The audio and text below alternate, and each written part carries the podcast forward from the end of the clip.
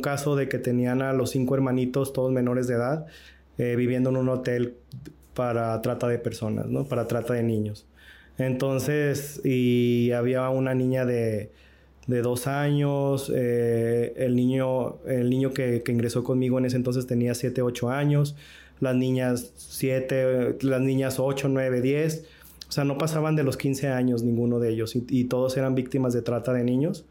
Y yo creo que es el peor delito que se puede cometer en la tierra, ¿no? Y era también la, la, la, progenitora, estuvo presa mucho tiempo porque también era cómplice de todo eso. Entonces, pues son historias feas que muchas veces te, te hace cuestionarte dónde está la bondad, dónde está Dios, dónde está lo bueno. Pero creo que la respuesta es, pues, ¿dónde están las manos de Dios? Pues las manos las tenemos aquí. Y las manos están en mí y las manos están en ti. Entonces, aquí está Dios en tus propias manos y tú puedes cambiar eso. Y, y si esa historia llegó... Bienvenidos al podcast El Poder del Servicio, desde donde estás y desde lo que tienes. En este podcast le daremos voz a quienes han dedicado parte de su vida a servir a los demás, que son miles los corazones que trabajan sin descanso por un mundo más justo. Desde este espacio queremos que quienes nos escuchan encuentren su causa y su lucha que todos, desde donde estamos y desde lo que hacemos, podemos cambiar el mundo de alguien. Solo hace falta que nos detengamos y miremos. Porque si entendemos que el verdadero éxito en la vida está en servir a los demás, entonces ya lo hemos entendido todo. Hoy, en el poder del servicio, desde donde estás y desde lo que tienes, abrimos los micrófonos al maestro José Luis Vargas Agredano. José Luis tiene 32 años y es el director general de Fundación Escalar AC, José Luis, desde hace varios años, se encarga de garantizar que los servicios de la casa hogar se ejecuten de una manera oportuna y profesional, logrando que todos los beneficiarios, niñas, niños y adolescentes en situación vulnerable, superen su situación personal adversa, para que así puedan ser reincorporados a un ambiente familiar sano o a la sociedad. Se encarga de verificar el adecuado funcionamiento del albergue en todas sus áreas también de fomentar y procurar con los DIFs y con las familias de los beneficiarios su reintegración a la sociedad. También participa en proyectos gubernamentales para fomentar el buen trato, la dignificación y la defensa de los derechos de los niños, niñas y adolescentes del estado de Jalisco. Aquí estoy muy contenta en el podcast del Poder del Servicio, desde donde estás y desde lo que tienes, porque tengo a un gran invitado que al que conocí hace poco tiempo en este camino mío de, andar por, por el camino del servicio, por el camino de ayudar, por el camino de visibilizar a la niñez institucionalizada. Y me encuentro con José Luis Vargas, que él es eh, director del Casa Hogar Escalar, un albergue de puros niños varones. Y desde que fui la primera vez, Fuiste el primer albergue que, que visité cuando llegué al DIF. Me acuerdo que me impresioné muchísimo porque yo decía, ¿cómo existen estos lugares? Y yo no sabía. O sea, yo tengo dos hijos, son varones, y, y cómo es posible que yo no sabía que, que, en mi ciudad hubiera una casa que se dedicara a atender exclusivamente a chavitos víctimas de muchas situaciones que ahorita nos, nos contarás.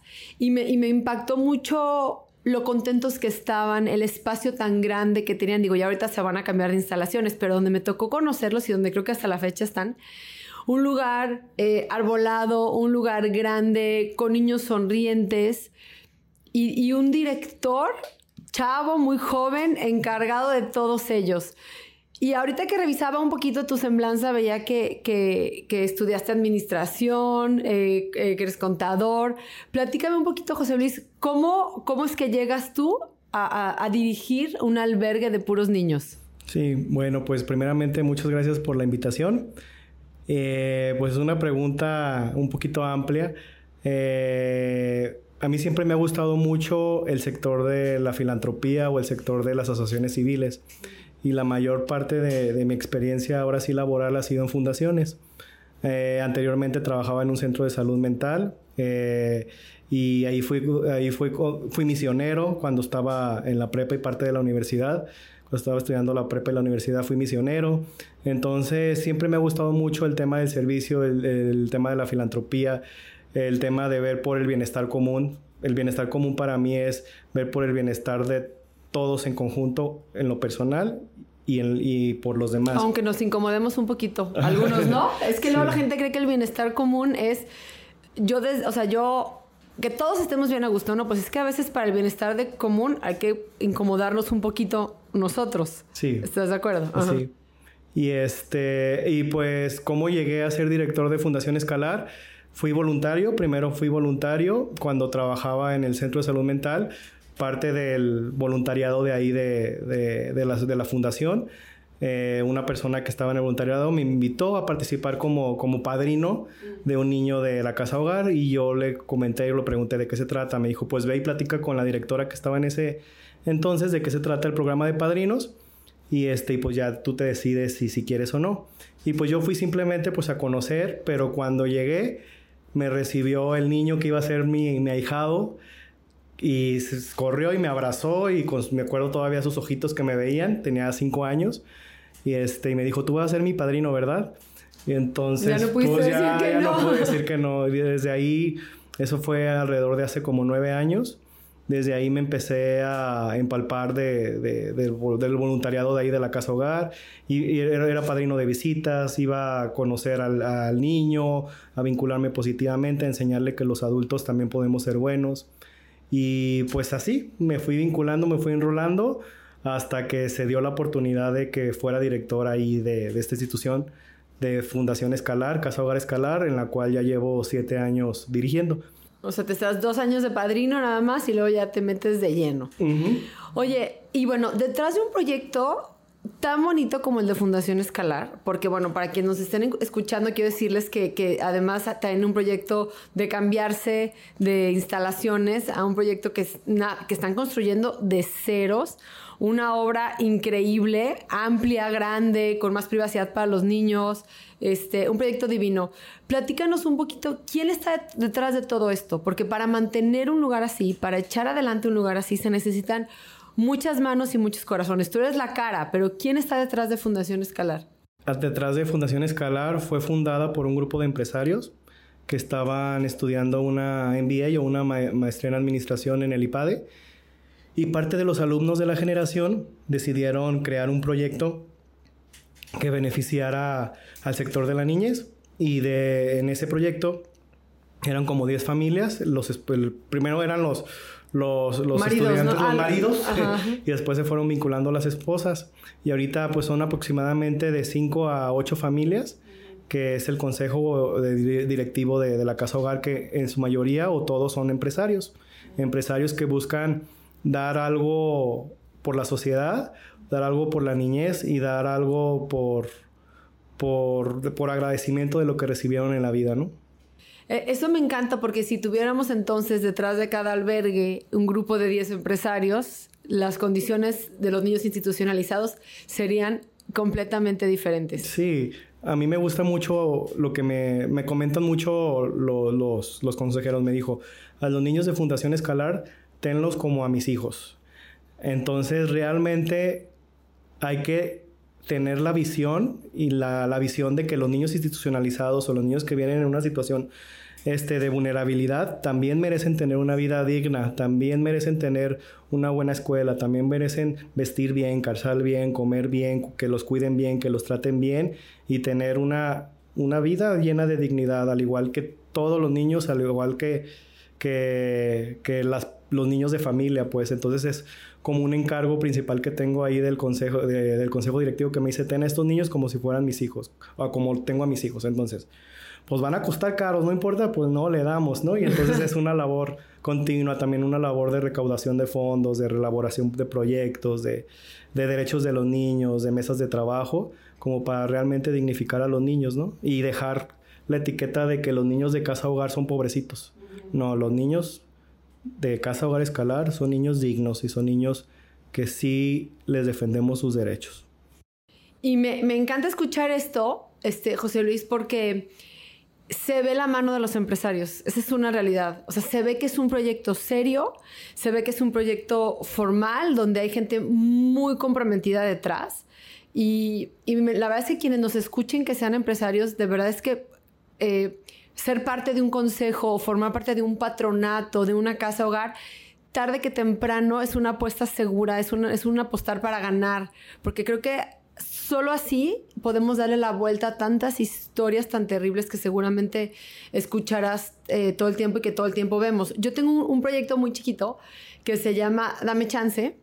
Y, el tema es visibilizar la niñez institucionalizada. Y siempre digo, porque los niños de México son de todos. O sea, yo no puedo creer hasta la fecha que haya gente que voltee para otro lado, que haya quien crea que si no son míos, pues ¿no? Entonces, eh, me encanta mm, saber que están estos empresarios detrás y es algo con lo que yo he insistido muchísimo al resto de los albergues, que formen su patronato, que tengan su consejo, que haya muchas cabezas pensando, muchos ojos viendo, muchas bocas hablando. O sea, necesitamos multiplicar las buenas intenciones para que ese tipo de casas funcionen y, se logren los resultados. Eh, me gustaría que nos platicaras, José Luis, un poquito sobre las historias o sobre el perfil de los niños que, que ustedes tienen en casa Hogar Escalar. Sí, pues el perfil es un poquito complicado. Eh, pues como sabes, hay una ley de niños, niñas y adolescentes y cuando se les violentan gravemente sus derechos, pues se hacen medidas de protección y es cuando rescatan o salvaguardan a los niños y es cuando me llama el DIP Zapopan, oye, tienes espacio para, para, niños y ya vemos la manera de trabajar en, conjunto. La mayor parte de mi población es del DIP Zapopan, pero tengo historias, por ejemplo, de, de, abandono, de violencia, de abuso, de omisión de cuidados. O sea, tengo niños que por la omisión de cuidados llegaron a tener una discapacidad. O sea, que eran niños 100% sanos. Ajá, y... por una omisión de cuidados, de una infección de un oído quedaron sordos, o de una omisión de cuidados, este se les desprendió una discapacidad mental. Entonces, este, pues es, es, es, triste la realidad y también pues las cifras en México pues sabemos que están muy alarmantes, pero queremos apostar por, por lo menos en Fundación Escalar de que cuando lleguen y pongan un pie ahí, cambiarles su presente y su futuro para bien y realmente restituirles todos los derechos que no se les estuvieron respetando. Y, me encanta lo que dices porque también creo que además de cambiarles su presente y darles muchas esperanzas y muchas herramientas para el futuro, también que acomoden su pasado y que puedan entender que no son culpables de absolutamente nada, como lo platicamos en la mañana, y que únicamente han sido víctimas de sus circunstancias. Este, a mí me sorprende, y yo creo que a ti de primera mano te ha tocado verlo en el albergue, pero a mí me sorprende la cantidad de violencia que se puede vivir dentro de cuatro paredes. Es, increíble las historias, es increíble. Y quisiera compartirles este, una situación que nos acaba de pasar, yo creo que, hace un mes. Nosotros recibimos en DIF Popan una llamada anónima de unos vecinos que nos decían algo raro está pasando en, la casa de los vecinos. Hace una semana que no entra ni sale nadie y huele raro. Entonces va el equipo de DIF Zapopan, eh, mandamos el, pues un equipo de una trabajadora social, este, iba un abogado, iba una psicóloga y, en ocasiones tenemos que mandar a la policía. Eh, creo que en esta ocasión fue incluso la policía porque había que abrir con fuerza la puerta. Cuando entran, se encuentran con tres chiquitos, como de 7, 5 y 3, en las peores... No, no creo yo que un perro, fíjate bien, viva como nos encontramos a esos niños. Era una cosa que yo no les puedo explicar. Em, con pipí, con popó por todos lados, perros incluidos rondando por ahí. Y las niñas, la más chiquita, acostada junto a su mamá que tenía cinco días muerta. Imagínate lo que te estoy diciendo. Eso o sea, cuando, cuando yo vi eso, cuando a mí me informan lo que está pasando, de verdad por un momento dije, híjole, ¿de verdad existe Dios? O sea, es que si Dios existiera, no puede ser que permita eso que nos está tocando ver de primera mano. Y retiramos a los chiquitos porque evidentemente los ponen, o los ponemos a disposición. Y este, y las siguientes imágenes que me mandan de ellos, porque yo ya no podía más con el tema, es de ellos ya vestiditos, cambiaditos, comiendo un pollo. Eh, las siguientes fotos ya están acostados, están los tres juntitos, en una cama digna, con cobijas dignas, como un niño se merece dormir. Y los institucionalizamos, obviamente, ¿no? Y un trabajo pues fuertísimo que hacer con ellos, porque imagínate todo lo que han vivido esos chiquitos. Y supongo que, mm, que, tú también nos puedes compartir alguna historia como esta, que ha sido alguna que te ha marcado, que dices, esto sí, también me hizo perder por algún momento mi, mi fe en la humanidad. Sí, pues Eh, pues una historia también muy, muy, muy complicada, muy, muy trágica, que me tocó ser, pues conocer, porque tenemos una psicóloga de planta ahí en la Casa Hogar Escalar y necesitamos saber pues su pasado para trabajar en su presente y en, sanar las heridas, ¿no? Pero un caso de que tenían a los cinco hermanitos, todos menores de edad, eh, viviendo en un hotel para trata de personas, ¿no? Para trata de niños. Entonces, y había una niña de, de dos años, eh, el niño, el niño que, que, ingresó conmigo en ese entonces tenía siete, ocho años, las niñas siete, las niñas ocho, nueve, diez, o sea, no pasaban de los 15 años ninguno de ellos y, todos eran víctimas de trata de niños. Y yo creo que es el peor delito que se puede cometer en la tierra, ¿no? Y era también la, la, la, progenitora estuvo presa mucho tiempo porque también era cómplice de todo eso. Entonces, pues son historias feas que muchas veces te, te hace cuestionarte dónde está la bondad, dónde está Dios, dónde está lo bueno. Pero creo que la respuesta es, pues, ¿dónde están las manos de Dios? Pues las manos las tenemos aquí.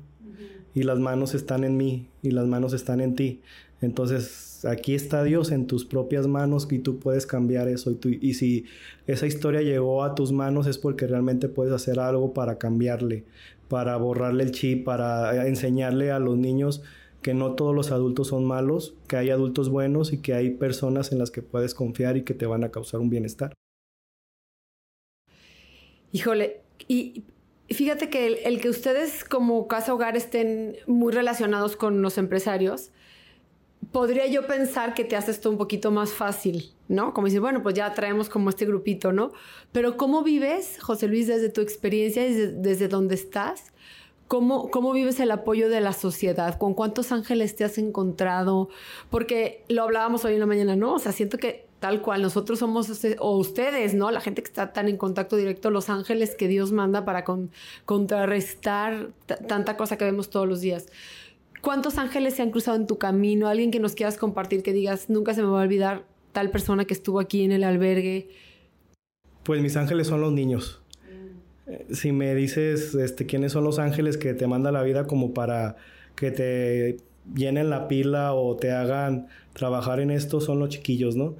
Eh, llegar todas las mañanas y que esté estacionando mi carro y que todos vengan corriendo para saludarte o para abrazarte o para que los canches o que te hagan cartitas, dibujitos, dulces, y que te manden dulces o que te expresen su afecto o su agradecimiento de una u otra forma, ellos son mis ángeles. O sea, este, este trabajo, lejos de ser un trabajo, es un estilo de vida y es una vocación, ¿no? Entonces, los que me motivan día con día, ahora sí a levantarme, aunque muchas veces dices, ¡ay, no, otra vez!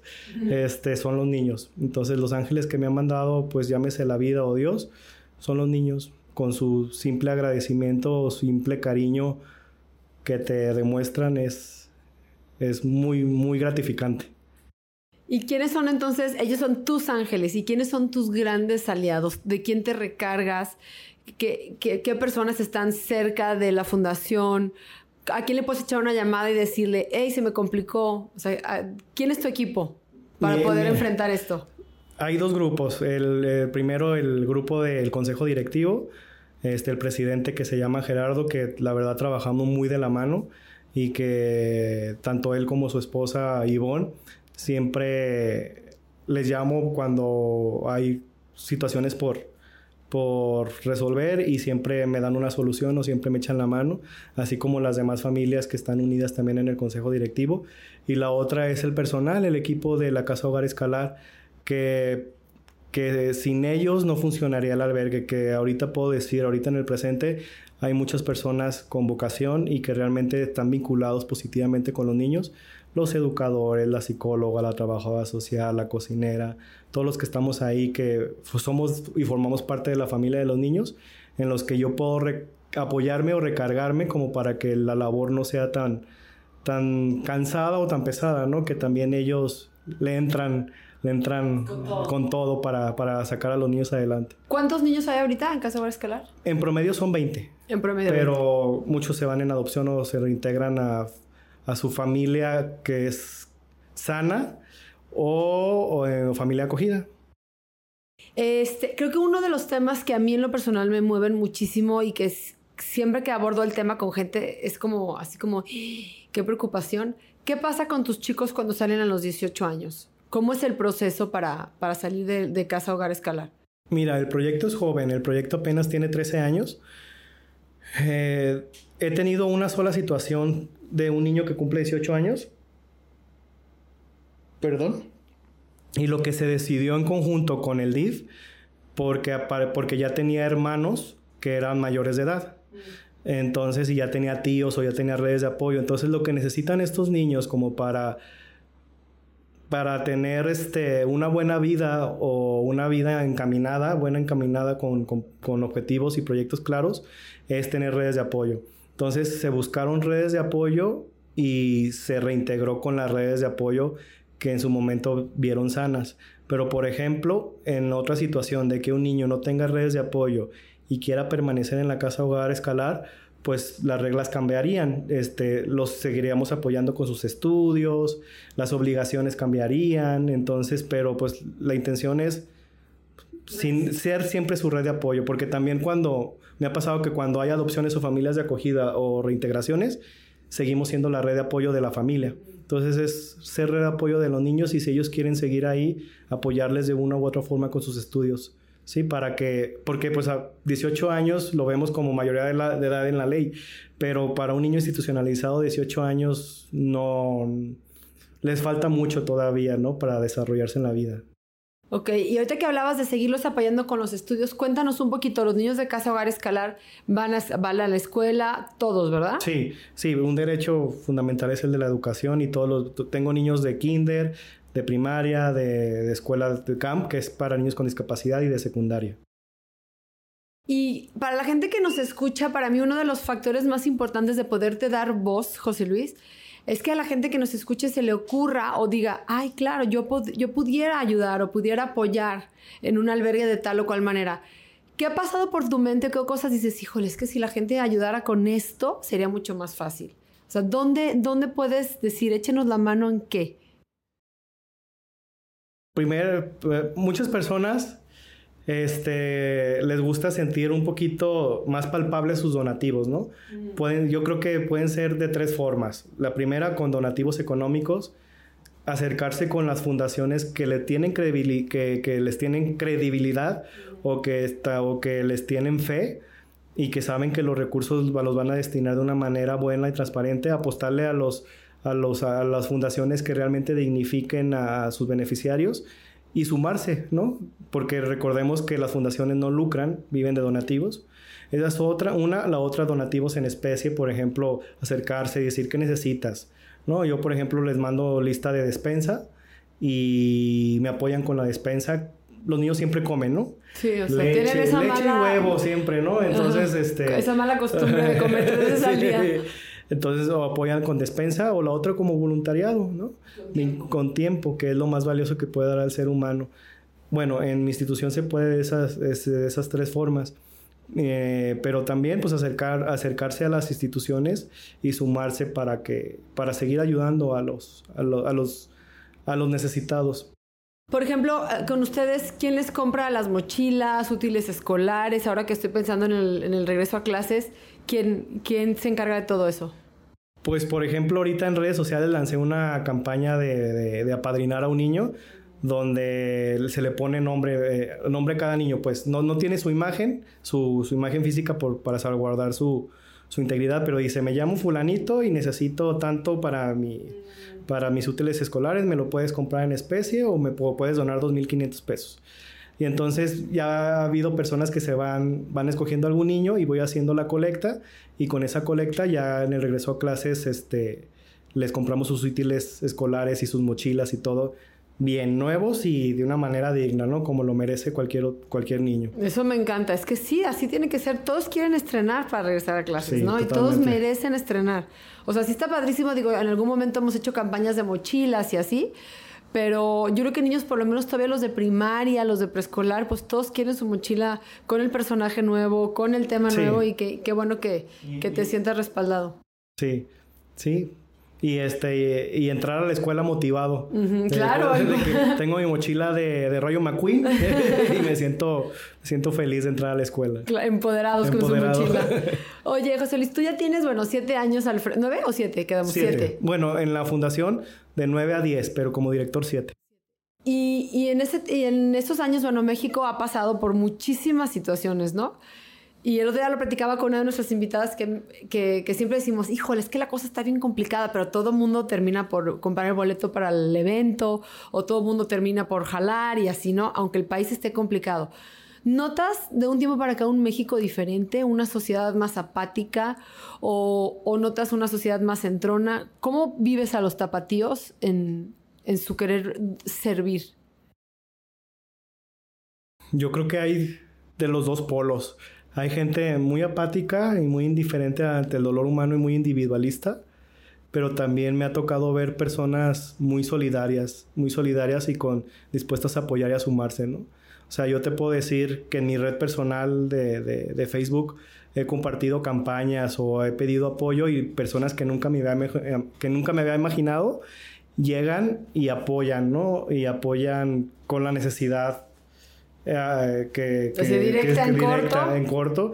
Personas que yo digo, no inventes, o sea, no me imaginaba que esta persona me iba a apoyar de esta forma. Entonces, me he dado muchas sorpresas gratas de personas muy solidarias, pero también me he dado otras sorpresas de personas muy indiferentes ante el dolor, ante el dolor de los niños, ¿no? Que, este, que nomás ven por su propio beneficio pero yo puedo decir que hay de todo, ¿no? Pero me gusta creer, como, como, lo, mencion, como lo mencionas tú, que siempre el bien está por encima del mal, que siempre somos más los buenos que los malos y que siempre hay más esperanza que, que desesperanza. Sí, definitivamente nos conviene creer eso, definitivamente, y también llenarnos de información bonita y positiva y siempre lo digo y lo seguiré diciendo hasta el cansancio. Cada quien desde donde está y desde lo que tiene, ¿no? Y, este es un llamado para que quienes nos escuchen.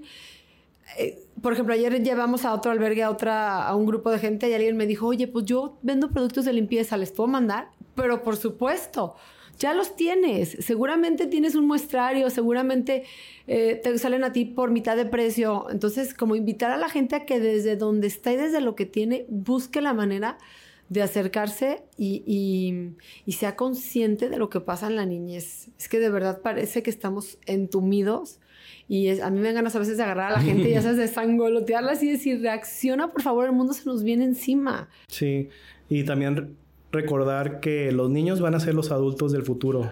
Entonces, la raíz ahí está. Entonces, si quieres trabajar desde la raíz, pues ahí están los niños, ¿no? y estaría como muy interesante investigar en el tema de, la delincuencia y todo eso, el pasado de esas personas.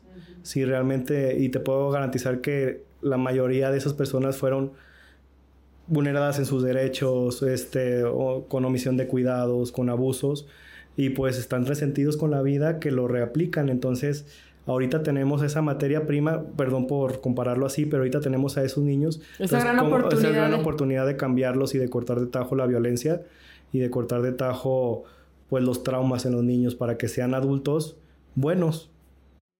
Que luego sean padres de familia presentes. O sea, como que tener bien claro que si se hace un buen trabajo a pesar del dolor y a pesar de la violencia y a pesar de todo lo negativo que puedan tener, siempre el amor echa fuera el dolor y el amor echa fuera el miedo y eso hace que, que sí podamos formar mejores seres humanos. Oye, José Luis, y de todos estos casos que tú has visto, ¿cuál ha sido como la transformación más impresionante? O sea, hablando de esto de que llegan en, algunas, llegan eh, con algunas características muy impresionantes, ¿cuál ha sido como una transformación que tú digas, wow, ha valido la pena mi trabajo? Han sido varias, pero, por ejemplo, ha tenido casos muy bonitos que me ha hecho defender a capa y espada el derecho a la familia y el derecho y el evitar, aunque yo les tenga un Disneylandia en la casa hogar, aunque yo les tenga una casa la mejor del mundo con las mejores instalaciones, no se puede comparar con el derecho a tener una familia. Entonces he visto casos que nosotros les damos el acompañamiento, que primero llegan a la casa hogar, les restituimos sus derechos, este, vienen con psicosis, vienen con con muchos traumas, con muchos miedos, con muchas crisis, pero les damos la contención, el apoyo, el apoyo médico, el trabajo integral. Los, ahora sí los estabilizamos. Llega una familia de buen corazón y hasta físicamente cambian. Entonces los transforman totalmente, pero para bien, porque el amor hace magia. Y el amor hace tanta magia que he tenido niños psiquiátricos con, este, con, con, medicamento, que al momento de que están con una familia, les van disminuyendo hasta eliminarle la, medicación y cambian totalmente, cambian totalmente. Entonces esos son los casos que yo veo que digo, vale la pena mi trabajo, porque fue un trabajo en conjunto, ¿no? Llegó, este, lo reestructuramos, lo, contenimos, lo contenimos, llegó la familia, le dimos el acompañamiento y ahí va caminando el niño para ser un adulto independiente y un adulto de, de bien. Y esos son los casos padres, también pues casos internos de que llegan niños con un estado muy precario, un estado de desnutrición, un estado de estrés postraumático, este, con crisis, con muchas ideas en su cabecita y trabajar y entrarle y llegar a ver ahorita niños sanos, gorditos, cachetoncitos, felices y este y que ya creen en los adultos. Eh, pues es padre, es padre ver esos cambios. ¿Te, han llegado niños eh, con abuso de sustancias? No, no es mi perfil. Ok, ok. Y qué difícil esta parte que dices de, de, devolverles la confianza en los adultos. Sí, Imagínate, es lo más se me hace un tema fuertísimo porque además llegan a un lugar 100% desconocido, que es el albergue, y entonces sí hay que empezar a, a tejer fino en cada una de sus áreas. Sí, se me hace un, tema importantísimo. ¿Cómo reaccionan los que ya están en el, en el albergue cuando llega alguien nuevo? Uy, bien bonito. Es este. Eh, al principio, cuando entré como director, yo pensaba que iban a reaccionar como, como cuando llega un hermano nuevo, ¿no? No, totalmente lo contrario. Les quieren dar sus juguetes, lo abrazan. Por, por lo común, la mayoría de los casos, cuando ingresa un niño, llega muy temeroso, llegan llorando o llegan con miedo. Entonces como que los niños se reflejan en, en, ¿Se acuerdan? y se acuerdan y lo abrazan, les, tratan de jugar con ellos, les intentan dar sus juguetes, se preocupan por ellos. Ya como al mes ya se están peleando otra vez. ya se están peleando. Pero fueron buenos para recibirlos. para recibirlos reciben con mucho amor. Ya después cuando ya se conocen, como cualquier hermano, ya al ratito andan de la, de la greña, ¿no? Eh, pero es muy bonito ver la, la, reacción de los niños cuando llega un niño nuevo. Oye, ¿y cuál es tu porcentaje de niños que se van en, en adopción? Pues fíjate que es bueno. Es un temazo. Este, el año, en este año, en lo que lleva, en lo que llevamos este año, ya llevamos cuatro. Entonces, para hacer... De Zapopan. De Zapopan bueno, uno de Ciudad Niñez y tres de Zapopan, para hacer, para hacer este, una sola casa hogar donde las cifras pues no son tan... Tan altas. Tan altas. Sí, sí, pues es un, buen, es un buen porcentaje, pero pues también el director es muy mitotero y le gusta vincularse y le gusta darle seguimiento a los casos de los niños para garantizar su, su derecho a la familia, ¿no? Porque además, tristemente, la gente que quiere adoptar quiere chiquitos, quiere bebés. Entonces yo creo que cada semana, cada mes, cada año que pasa de tus niños, pues ya empiezan a estar en desventaja. Pues ya sí, la mayoría quieren bebés, pero también, eh, por ejemplo, el miércoles se me va un adolescente de 12 años. Hace dos meses se fue otro adolescente de 12 años también. ¿Pero en adopción o en, reintegración? en en la adopción, sí, con fines adoptivos. Ok. Entonces, este, pues sí, yo, yo pienso que la mayoría quieren bebés y es más complicado, pero también existen personas que están dispuestas a adoptar a, grandecitos y adolescentes. Porque yo lo he vivido, ¿no? Te digo, te menciono que hace dos meses se fue uno de 12 y el miércoles que entra se va otro de 12 años. Wow. Y se los llevan en la edad de la adolescencia. Pero eh, es que es una hermosa obra. O sea, es que quien adopta. Yo acabo de entregar en DIF los certificados de a las familias que, perdón la redundancia, se certificaron para eh, ser familias de adopción. Y wow, la gente. O sea, yo les decía en esa reunión, esta es la fórmula perfecta. El gobierno que trabaja junto con las familias y la sociedad civil que quieren adoptar. Entonces nosotros hacemos lo nuestro, liberamos los casos, atendemos a los niños, les restituimos en lo posible sus derechos mientras están institucionalizados, pero hay allá afuera una familia que abre los brazos y que dice, bienvenido a casa y te estábamos esperando, aunque tengas 10, 12 años. Es una vocación de amor. Es impresionante. Sí, yo la verdad, mis respetos para las personas que adoptan o acogen. Se me hace una vocación de amor y se me hace un trabajo, este, pues maratónico porque es un trabajo súper integral el que tienen que hacer. Porque no es fácil, no he conocido un solo caso de adopción o de familia acogida que haya sido sencillo. Pero cuando se quiere y se tiene la convicción y el amor, se puede y se logran resultados muy bonitos. Wow. Pues ojalá que más y más gente se animara a adoptar o a convertirse en familia de acogida porque se necesitan muchos besos, muchos abrazos, que no es que no los haya en el albergue. Tú, tú no vas a dejar mentir, seguramente están llenos de amor pero nunca va a ser lo mismo que una mamá, nunca. que un papá, que nunca. sin duda, ¿no? Nunca. Ay, José Luis, pues qué, qué gusto poder trabajar, eh, trabajar contigo en el día a día y hoy platicar contigo. Este, de veras creo que los niños de, de Escalar son unos niños muy afortunados de tenerte, de tener al equipo de empresarios que están detrás. Me consta y lo he visto de primera mano. Como dije al principio, que son niños felices, que son niños bien cuidados, que son niños... Vagos. Vagos, vagos como todo, eso es bueno también, no los queremos este, tan, tan tranquilitos. Y te agradezco muchísimo lo que haces. Y qué gusto saber que, que sirves, que ayudas desde donde estás y desde lo que tienes. Muchísimas gracias por haber venido hoy. Gracias, es un trabajo en conjunto. También me ha tocado trabajar de la mano con, con el DIF que ahorita presides y este y sabemos que siempre nos escuchan, siempre están dispuestos a trabajar en equipo y siempre eh, la mayor, no, ahorita puedo decir que todos, todos los que me ha tocado trabajar son servidores públicos con vocación, con vocación de servicio y con ganas de, apoyar a, los niños. Entonces es un trabajo en conjunto, ¿no? Que también no nos dejan solos y que siempre están ahí apoyándonos también como respaldo. Y cuentas conmigo siempre de presidenta o de no presidenta. Tienes en mí una gran amiga, José Luis. Gracias, Muchas gracias, igualmente. gracias.